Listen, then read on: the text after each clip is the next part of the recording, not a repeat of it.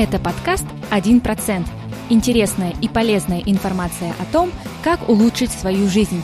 С вами Данияр Абенов и Жанара Рахметова.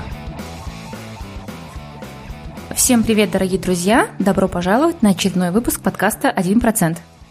Сегодня мы поговорим о том, что такое agile, и об этом нам расскажет наш гость, наш друг э, Камбат Елтаева. Привет, Камбат. Всем привет! А, меня зовут Камбат Ельтаева, меня представили уже мои друзья. Я являюсь ведущим бизнес-аналитиком в компании EPAM, это IT-компания. И почему как бизнес-аналитик сегодня я говорю об Agile? Как раз-таки потому, что в своей работе, на своем проекте мы активно используем эту методологию Agile Scrum. Но по, причина, по которой мы решили э, записать с тобой интервью именно по этой теме, Agile Scrum, не только потому, что ее можно применить в бизнесе, но, как ты говорила в нашей предыдущей беседе, в смысле вне подкаста, что ее можно применить также и в повседневной жизни, и вообще во многих других сферах. И вот как раз-таки это нас и интересует, поэтому мы тебя и для этого пригласили, э, потому что наш подкаст сам направлен на то, чтобы рассказать о том, как улучшать жизнь, как оптимизировать определенные моменты в жизни – Поэтому э, для начала можешь в двух-трех словах а, описать, что такое Agile Scrum, подход а, для тех, кто, вот, как мы с Даниаром, абсолютно не знакомы с этим, с этим понятием. Угу. Agile – это принцип организации проектной деятельности в любой области. То есть я сама сначала назвала Agile Scrum – это методология разработки, да, это то, как он обычно позиционируется, хотя на самом деле это принцип, который включает в себя различные техники, и они могут использоваться абсолютно в любых областях. А самое главное, для чего вообще нужен этот подход? Угу. Он нужен для того, чтобы эффективно организовать работу. Причем я хочу отметить, что Agile Scrum не является какой-то панацеей. Это достаточно новое понятие, поэтому многие считают, что применив его а, в любом проекте можно достигнуть результата. Но на самом деле есть определенные различия, и когда можно понять, нужно ли использовать Agile, либо не нужно. Но, наверное, почему он стал как раз-таки популярным? Потому что он э, продвигает возможность быстрых изменений а, с максимальным принесением пользы. То есть сейчас мир, он довольно переменчивый, да? Если, может быть, десятки лет назад а, ценилась стабильность, а, планирование, знание того, что предстоит, и это можно было предсказать, мир, наверное, был более стабилен, то сейчас мы, мы замечаем, что мир меняется очень часто с приходом новых технологий. И Agile стал популярным, на мой взгляд, как раз-таки потому, что он поддерживает быстрые изменения. Какие основные принципы Agile? Угу. Вообще есть такое понятие, как Agile Manifesto. Это четыре основные а, принципа, которые отражают ценность Agile. Во-первых, это что люди mm и коллаборация между людьми, она намного важнее процессов. То есть, если, условно говоря, что мы договорились, что это будем выполнять особенным образом, то если, допустим, люди между собой сколлаборировались или решили делать это другим образом, то это является ценнее. Следующий – это результат важнее, чем а, документация. То есть если мы говорим, что раньше говорилось, что мы будем а, задокументируем этот процесс, первое – мы придумаем идею, второе – мы реализуем идею, то нет. В Agile как раз-таки а, акцент на том, что if, если это работает, то это уже хорошо. Не обязательно следовать какому-то задокументированному процессу.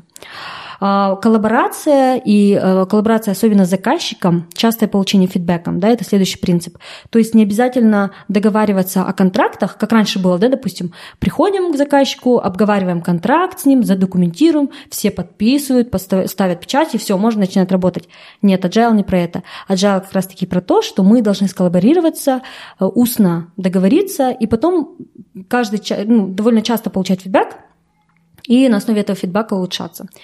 И последнее, то, о чем как раз-таки я говорила, это ответ на изменения. То есть если раньше да, мы говорили, что мы договорились об этом скопе работы, и даже если что-то поменялось, извиняемся, но мы это то, о чем мы договаривались, мы будем это делать.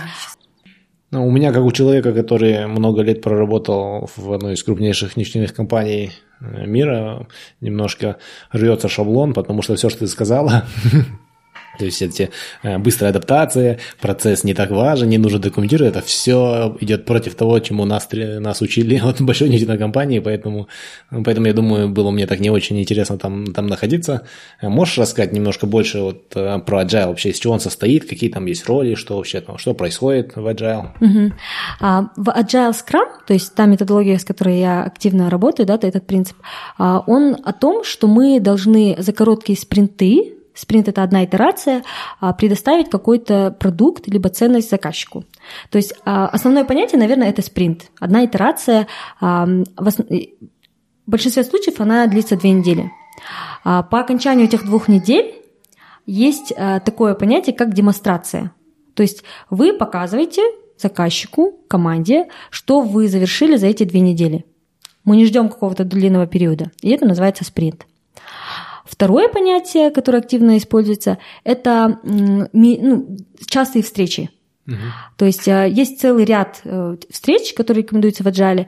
Первая встреча – это Daily Scrum. То есть, э, представляете, вы работаете над проектом, и ежедневно на 15 минут, это ровно регламентировано, вы встречаетесь, чтобы обсудить. На этой встрече обсуждаются три основных вопроса. Что вы сделали вчера, что вы планируете сделать сегодня, и что вам мешает завершить вашу работу. Угу. Поэтому ну, я считаю, что эти встречи, они очень важны. А, она, они позволяют фокусировать вас, команду, на доставлении, предоставлении результата и ценности заказчику. Uh-huh. Какие еще встречи есть? Следующая встреча – это планирование. То есть, как я говорила, да, спринт длится две недели, и перед тем, как начать этот спринт, вам необходимо запланировать свою работу. И команда вместе, коллаборируя, решает, что они смогут завершить за эти две недели. То есть, опять же, если говорить, а, сравнивая с предыдущими да, методологиями, с такими, как с ватерфольными, да, когда было планирование такое долгосрочное, то здесь не кто-то вам говорит, вы должны закончить это, эту работу за э, такое-то время и все. Нет, тут полностью а, команда решает, что они смогут закончить, а что они не смогут во время планирования. После планирования обычно происходят такие встречи, как улучшение бэклога. Да? Наверное, сначала поясню, что такое бэклог. Uh-huh. Бэклог – это перечень всех ваших задач, которые есть на вашем проекте, и вам необходимо их сделать. Вы сортируете бэклог в порядке приоритетов, и потом берете в каждый спринт, в каждую итерацию определенное количество задач. Наверное, я начну приводить примеры, чтобы это было более как-то предметно, uh-huh, да? Uh-huh. Ну, например, скажем, мы с вами организовываем вечер живых историй плед, uh-huh. да, который как раз произойдет завтра. Мы, когда готовимся, мы говорим, нам нужно забронировать место, где мы будем это проводить, найти спикеров, кто будет выступать, сделать анонс. Угу. Это и есть наш бэклог. У нас три задачи основные. Угу. Мы с вами расставили их в порядке приоритетов. Первый приоритет – это забронировать место. Да? Второй приоритет – это найти спикеров. И мы с вами вместе решаем, что, допустим, наш спринт, условно говоря, не две недели спринта, а два дня. Угу. И мы с вами решаем, за два дня мы успеем это сделать или нет. Если мы говорим, что нет, мы за два дня успеем только набрать спикеров, тогда мы берем только эту задачу спринт. Mm-hmm. То есть и в этом заключается планирование. Mm-hmm. Еще одна церемония, которую я считаю очень важной, это э, ретроспектива. Ретроспектива, она проходит по окончанию каждого спринта, каждой итерации. И фокус ретроспективы, она именно на процессах.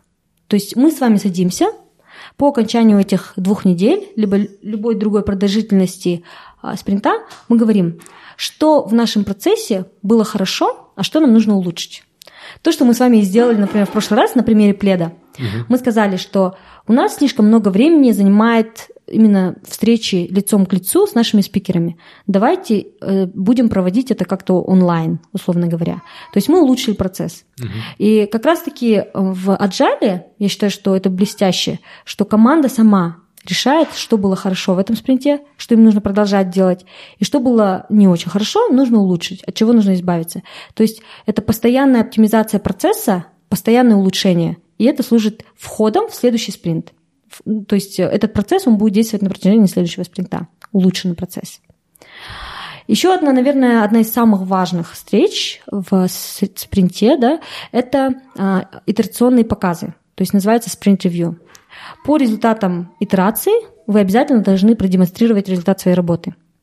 То есть, э, если опять же взять пример нашего пледа, мы бы с вами собирались по окончанию спринта, и я говорила, вот у меня есть забронированное место, потому что эта задача была на мне.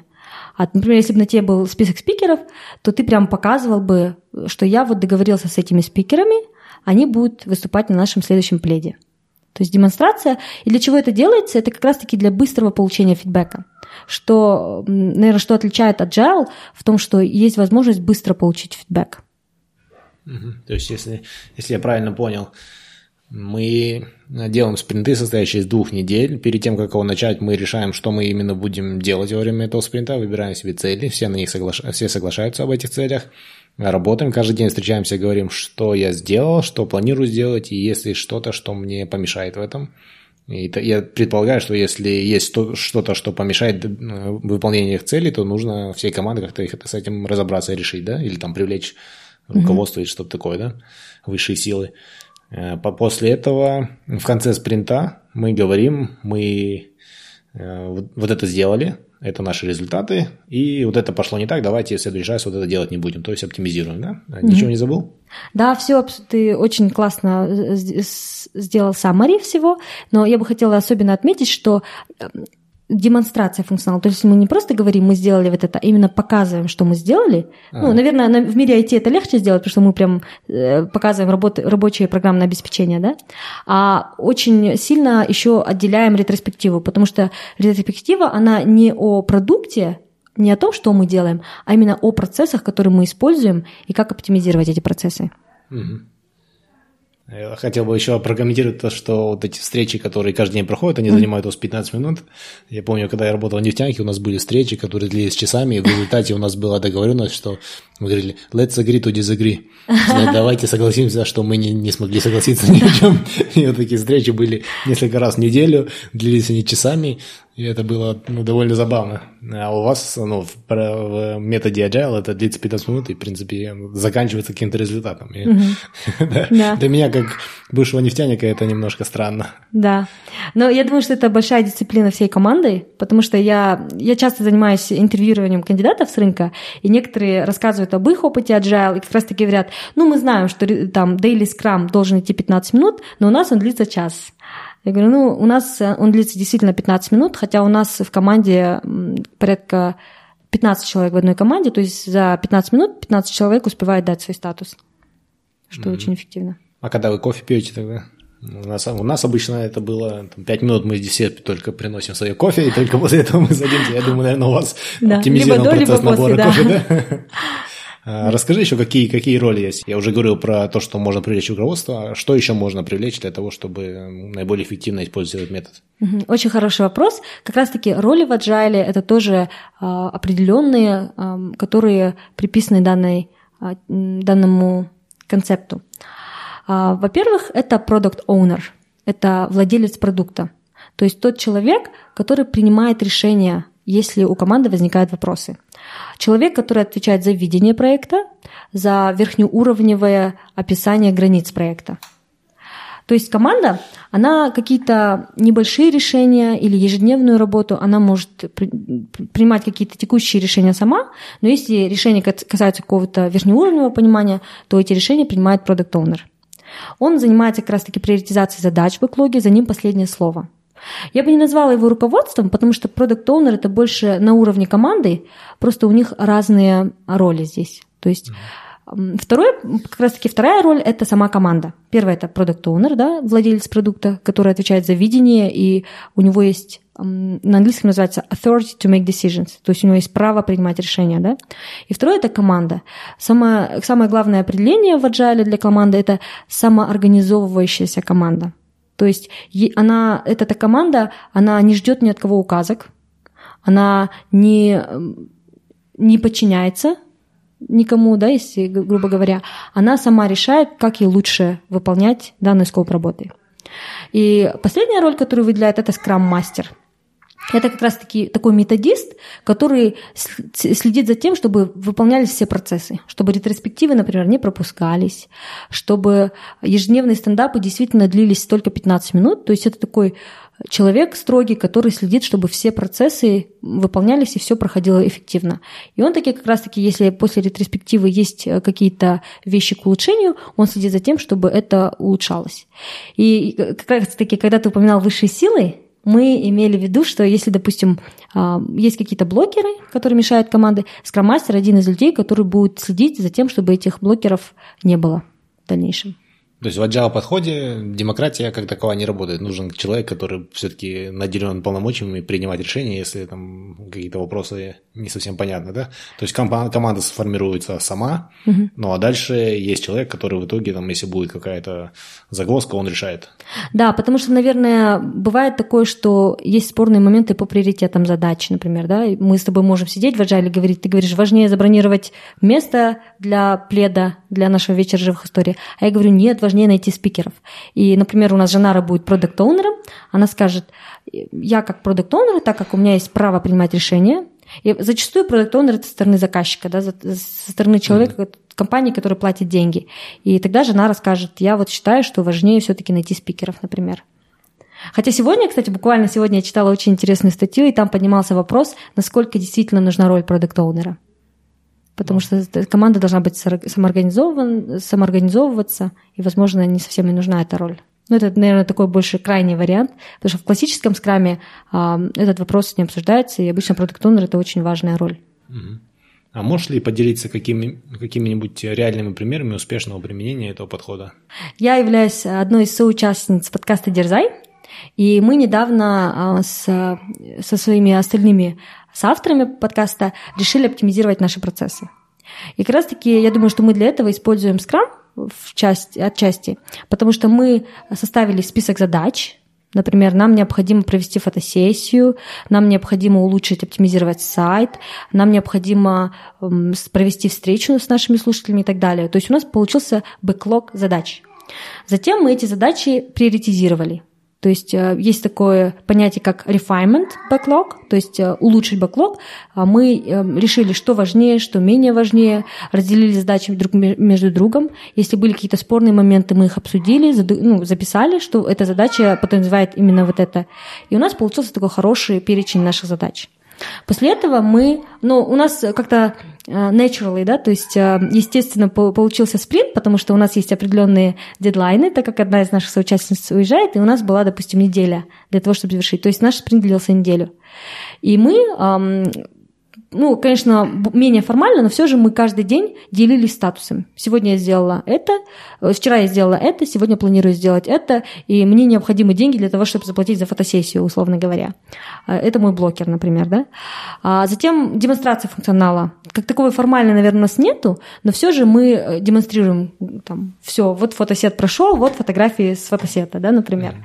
Mm-hmm. И ретроспектива может быть также логическим завершением нашим, что сказали, да, этот метод нам работает. Хорошо прошло то, что мы эм, сумели определить скоп задач, и нам действительно нужно так собираться. А что нужно улучшить? Наверное, надо уменьшить количество нашей переписки, потому что она отвлекает нас, например, от работы.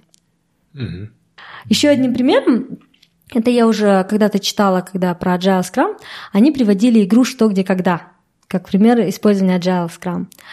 Там есть продукт owner, который принимает финальное решение, какой из ответов э, будет предоставлен. Там есть эм, команда, которая организовывается и коллаборирует вместе. Например, если бы они использовали другой подход, который называется водопадная модель да, или каскадная модель, он старый подход считается, то тогда бы э, это выглядело бы так. Он бы сказал, ты, вот, Даниар, проанализируй задачу. Только после того, как ты бы проанализировал вопрос, который был задан, только после этого следующий человек бы отвечал на этот вопрос, придумывал ответ, один человек. И только после того, как этот человек придумал бы ответ на этот вопрос, другой бы человек э, верифицировал, насколько это корректно или нет, и только после этого был бы выдан вопрос. В то время как в э, игре «Что, где, когда» вся команда вместе накидывается, они делят между, между собой ответственность, и еще одним из отличительных особенностей Scrum является то, что э, члены команды могут заменять друг друга. Нет четкой привязанности, что ты делаешь именно это, а я делаю именно это. Спасибо, что поделилась своим опытом в вашем подкасте «Дерзай». Давай тогда мы, пользуясь случаем, воспользуемся твоим опытом и спросим, как ты думаешь, как можно нам наш подкаст оптимизировать, потому что вот с рождением сына у нас не так много времени осталось на запись подкаста. Что нам можно сделать, чтобы выпускать э, новые эпизоды чаще, быть более активными в соцсетях и общаться с нашими замечательными слушателями? Угу. А, наверное, я начну с с бизнес-аналитической точки зрения, то есть как бизнес-аналитик я бы сказала, давайте определимся с видением вашего проекта. То есть если определить одной фразой последующие, а, последующую судьбу подкаста 1%, что бы это было? Например, 1% – это подкаст, который популярен на территории а, бывших стран СНГ, у которого а, более 200 тысяч скачиваний за 2020 год. То есть это такая измеримая цель-видение. Да? С, конечным, с конечной датой. Да, с конечной датой и по, по смарт да, какому-то подходу. И все, это наше видение проекта, условно говоря. И теперь что необходимо сделать, чтобы достичь этого результата? Да? То есть, например, вы понимаете, что это СНГ, значит, возможно, нам, вам нужно заказать рекламу на, в других подкастах на территории стран там, Украина и Россия. Второй момент, что это 200 тысяч скачиваний, значит, вам, может быть, нужно замерять использовать какие-то другие метрики. Ну, наверное, вы уже замеряете, да, сколько скачиваний, но, условно говоря, если бы у вас этого не было. И так далее. То есть вы смотрите на конечную цель и составляете как раз-таки бэклог, да, перечень задач. Потом вы с женой садитесь и приоритизируете. У вас есть определенные ограничения в виде времени, да, потому что у вас есть малыш, и вы говорите, хорошо, в связи с тем, что у нас мало времени, мы вот эти вот эти задачи для нас важны, есть различные техники приоритизации, а, можно просто да, отсортировать бэклог по порядку. А вот эти задачи для нас менее важны, и мы просто в, в самую uh, bottom of the backlog, да, в самый низ бэклога положим, и когда наш сыночек вырастет, может быть, мы на них когда-нибудь доберемся, да, но это уже будет за 2020 годом. Затем, uh, например, спринты. Если у вас э, выход подкаста, например, каждый выход эпизодов каждые две недели, то вам как раз-таки можно использовать две недели как спринт, потому что результатом демонстрации функционала, да, как в скраме, для вас будет как раз-таки демонстрация эпизода. А, с чего начать? Да? Первые, первые, первая ваша встреча будет это планирование. Что вам нужно сделать непосредственно на данный спринт? Во-первых, вам нужно найти гостя. Первая задача. Вы взяли ее в бэклог. Второе, вам нужно найти место, где проводить эту встречу с гостем. А третье – это составить скрипт вопросов для гостя. Четвертое – это непосредственно провести само интервью с гостем. И пятое – задокументировать результаты. Шестое – выпустить. Да? То есть это же шесть задач, которые вам необходимо взять. Вы с Женарой решаете. Ну, может быть, еще какие-то дополнительные есть, а, менее приоритетные. Например, сделать красивый пост в Инстаграме, да, то есть это уже, возможно, не такая важная задача. Или подарить гостю, да, выпуск. отредактировать выпуск, может быть, тоже менее приоритетно, или подарить гостю какой-то подарок, благодарность за то, что он участвовал, да, уже менее приоритетно. И вы решаете, нет, у нас не хватит ресурсов на то, чтобы искать подарок, да, возможно, мы не будем тратить где-то много времени на редактирование или вообще там, ну и так далее. Вы решаете, какие задачи важные, сортируете их в спринте и берете. Далее вы каждый день с Женарой, допустим, за чашкой чая утром ровно 15 минут обсуждаете, что вы сделали вчера, что планируете сделать сегодня и что вам мешает. Если какой-то блокер он большой, вы решаете, как его вам... Иногда бывает, что задача даже меняется, да, в зависимости от блокера. То есть вы никак не можете его убрать, и вы говорите, хорошо, мы не будем делать конкретно эту задачу, то есть, например, гость не может участвовать, да? Вы говорите, хорошо, этого гостя мы отложим, мы нужно найти срочно другого гостя, и тогда вы можете даже в спринте поменять задачи. Но желательно, конечно, скоп спринта не сильно менять, но все же так как мы agile, как раз таки agile это переводится, да, как гибкий, mm-hmm. подстраивающийся под изменения, вы можете произвести замену. И затем, а, после того, как вы продемонстрировали да, ваш функционал, вы можете а, провести ретроспективу журнале. Все, вы выпустили эпизод, расслабились и думаете, так, что у нас прошло хорошо? Прошло хорошо, что мы заранее связались с гостем, например, да? Прошло хорошо, что мы эм, согласовали с гостем время и место очень четко. А что нужно улучшить? Наверное, надо было после встречи скинуть ему и наши, его ответы, да, потому что, или скинуть ему э, какую-то черновую версию эпизода, потому что, оказывается, он дал вам фидбэк, что он не совсем был согласен и так далее. И уже вот эти все улучшения, которые вы проговорили во время ретроспективы, вы будете применять в следующий ваш спринт. А можешь тогда привести еще пример, как ты сама лично используешь этот метод в своей жизни? Какие, какой тебе наиболее интересен личный опыт? Мы продолжим после небольшого перерыва. Мы сейчас говорим о личной эффективности, но я думаю, все со мной согласятся, что никакие техники, никакие техники по тайм-менеджменту, э, никакие лайфхаки не помогут, если у нас страдает наше здоровье, если у нас что-то болит. На своем примере могу рассказать, что моя эффективность э, несколько месяцев назад ухудшилась из-за того, что у меня возникла очень сильная боль в левом колене.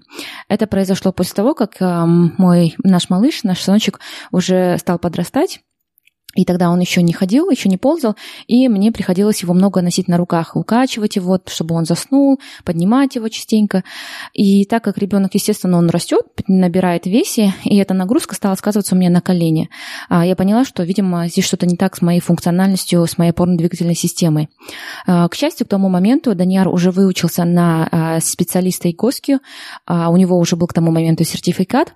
Он мне сделал диагностику и подобрал для меня специальное индивидуальное меню упражнений, после чего я стала сразу заниматься Значит, когда было время, занималась даже по два раза в день. И могу сказать, что буквально через, а, возможно, наверное, недели-две а, боль в колене тут же прошла. Я все так же продолжаю а, поднимать своего сыночка, когда это необходимо. Конечно, сейчас он уже вовсю бегает, но тем не менее все равно приходится где-то его поднять, где-то коляску приподнять, еще какие-то тяжести. И уже сильной боли я не ощущаю. Хотя вот до того, как я начала делать упражнения, у меня очень сильно болело колено, даже элементарно мне было очень сложно ходить, не просто поднимать тяжести носить ребенка. Сейчас я спокойно ношу ребенка, а, двигаюсь и чувствую себя намного энергичнее, намного эффективнее. И могу сказать, что как мама эффективность играет большую роль, потому что когда нужно делать несколько вещей а, в день, а успевать все нужно, нужно успевать все делать, и для этого важно иметь эффективность именно с точки зрения здоровья. Поэтому хочу сказать, чтобы а, люди, а, наши слушатели, обратили внимание на свое состояние. Если у них вдруг что-то э, беспокоит их, а, то рекомендую вам воспользоваться методом, который практикует Аньяр. Более подробную информацию вы можете узнать на сайте greenposture.com. Все ссылки, и именно ссылку на этот сайт мы укажем на сайте нашего подкаста 1%.com. Продолжаем. Я думаю, на самом деле, наверное, его можно применить в любом в любом проекте.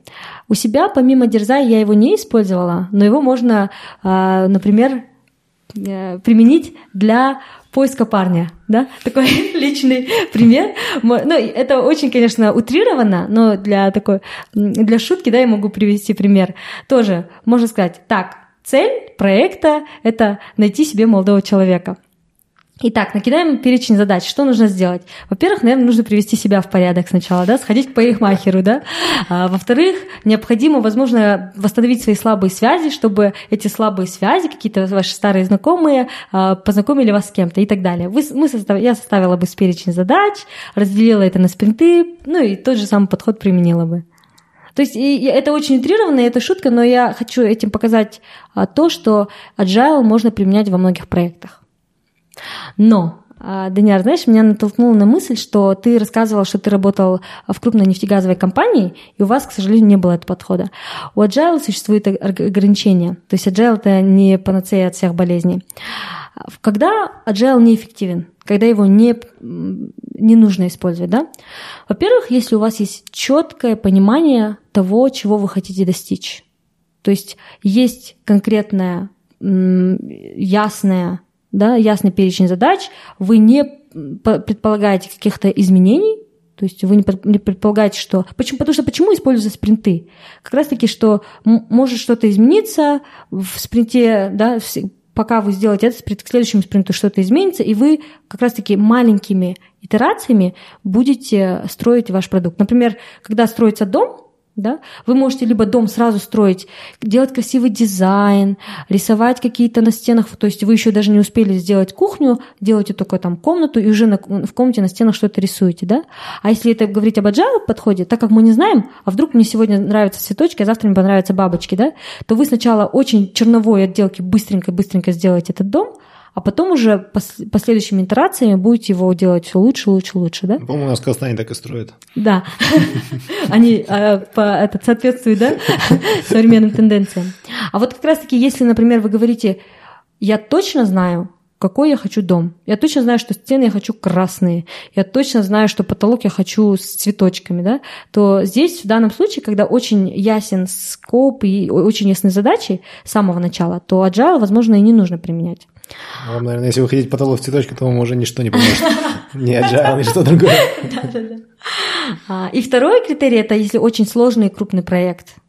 То есть в данном случае вы не можете себе позволить а, быстро, то есть в крупных проектах, где задействовано большое количество а, заказчиков, да, стейкхолдеров, где есть э, какой-то, допустим, цена ошибки очень высока, да, например, как раз в нефтегазовой области, если вы допустите какую-то небольшую ошибку, то там это может привести к какой-то там, не знаю, гибели людей, да, если это какая-то красная зона, то в данном случае, возможно, и вам необходимо все эти подписи, собрать все эти печати, да, сделать это более формально, потому что Agile как раз-таки он так про то, что больше устной договоренности, меньше какой-то формальности, меньше документации, может быть, вообще нет документации, так как в нефтянке, наверное, эта документация нужна, чтобы все четко понимали процесс, он очень важен. А для тех, кому было особенно интересно послушать этот подкаст, и они хотели бы еще больше узнать про Agile, вот что бы ты посоветовала в плане материалов, ресурсов, книг, угу. на чем, что лучше всего изучить? Um, вообще сейчас, так как Agile очень популярен, на YouTube есть различные видео, да, то есть я а, больше как бизнес-аналитик могу поделиться своими ресурсами. Это Agile и бизнес-анализ. А, если вам интересно, наверное, в целом про Agile Scrum, можно посмотреть на YouTube. Но из того, что мне нравится, мой гуру, да, лично, я очень много книг его читала, это Майк Кон. Uh, у него сайт мы приложим, да, Mountain Goat Software называется. Uh, он как раз-таки говорит и об agile, и плюс о бизнес-анализе в agile. У него есть такие интересные книги, как Agile Estimation and Planning, то есть э, эстимация в Agile, эстимация работ. Потому что, кстати, да, э, оценка задач она не происходит в человека-часах. Она проходит в таком интересном а, понятии, как story points. А, вот. И как раз-таки про это есть очень интересная книга. Что такое story points? Вкратце, да, вкратце. давайте расскажу. Story points – это в основном они возрастают в числах Фибоначчи, да? 1, 2, 3, 5, 8, 13, 21. Последовательность чисел Фибоначчи. И они как раз-таки не отражают количество времени, которое займет задача. Они отражают сложность задачи, риск, и неизвестной задачи.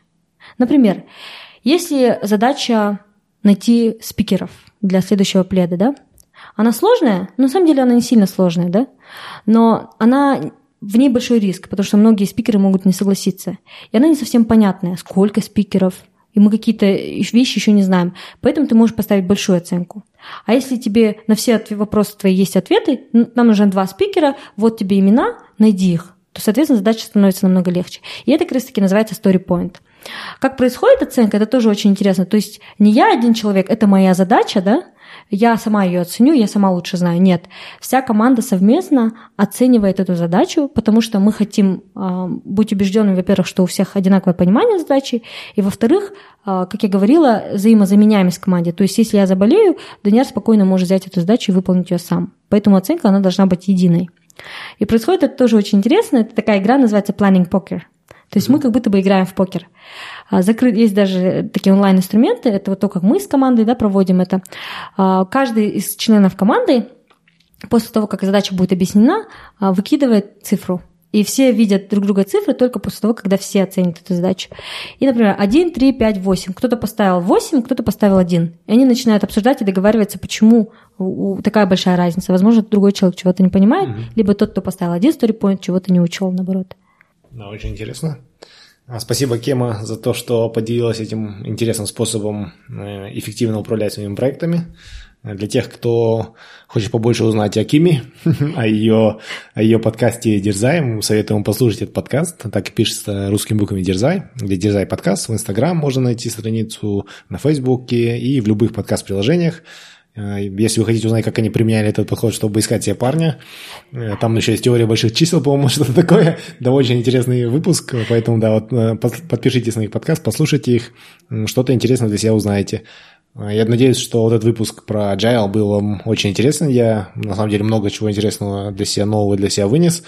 Не знаю, насколько нам получится применить это к подкасту своему, потому что Все-таки родительство занимает очень много времени, Да. но я думаю, что наш подкаст станет э, в результате этого интервью эффективнее хотя бы на 1%.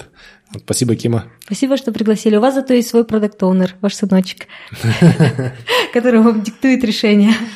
Это точно. Да. Очень было приятно поговорить на эту тему. И на самом деле я как а, аналитик, IT-аналитик, часто вижу agile только с точки зрения IT-проектов, но вы как раз-таки меня натолкнули на размышления по поводу таких проектов. Я искренне верю, что а, этот подход может быть применен в любой области и может быть эффективным. Поэтому буду рада выступить вашим скрам-мастером и проконсультировать по процессам.